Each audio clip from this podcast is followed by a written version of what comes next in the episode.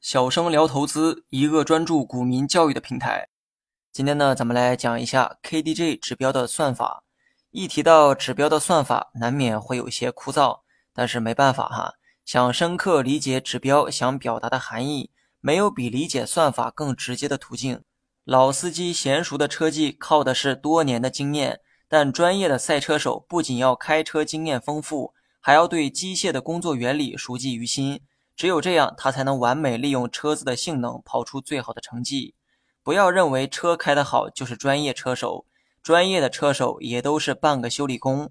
回到股票投资也是同样道理，不要光学指标的用途，明白背后的原理，才能发挥工具的作用。那么话不多说，接下来就来学一学 KDJ 背后的算法原理。该指标呢有三条线，分别是 K 线、D 线和 J 线。算法算的就是这三条线的由来。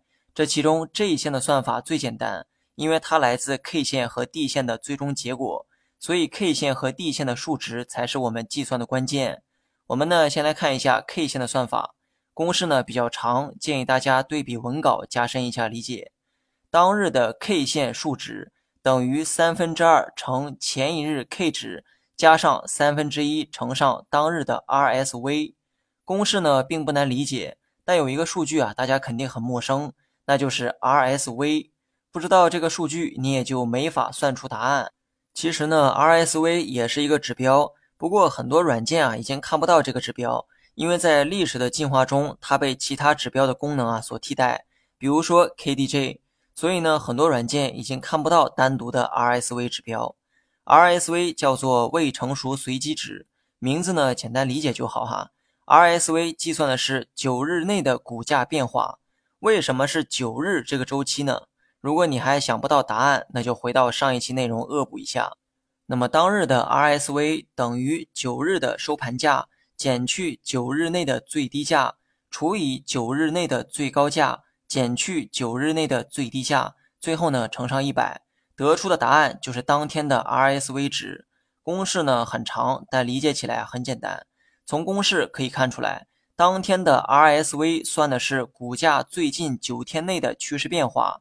这里呢主要用到了最近九天之内股价出现过的最高价、最低价和最终的收盘价，通过研判这三个价格的关系来断定股票走势的强弱。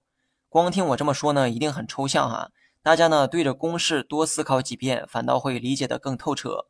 知道了 RSV 的算法之后，我们呢把焦点再放回到 KDJ 指标上，只要先求出 K 线的数值，剩下的 D 线和 J 线都可以轻易的算出来。那么再回顾一下那个公式，当日的 K 线数值等于三分之二乘上前一日的 K 值加上三分之一乘上当日的 RSV。这回呢，你应该知道这个公式该怎么计算了。这里面呢有一个数值啊，叫做前一日 K 值。有些时候情况可能会比较特殊，比如说某只股票刚上市第一天，没有前一日 K 值拿来参考怎么办？这个时候系统会默认为该数值为五十。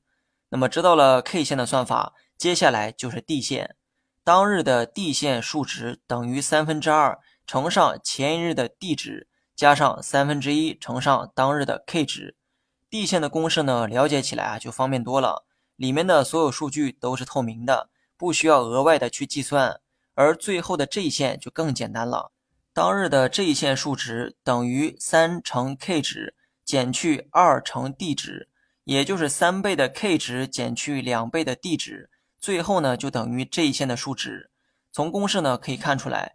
J 线其实就是 K 线和 D 线的差值，K、D 两条线的距离差就决定了这一线的大小。三条线的公式啊就这些。下一期呢，我们主要讲一讲 KDJ 指标的用法。另外呢，每一条线的算法我在文稿的末端做了一个总结，感兴趣的人呢可以拿去享用。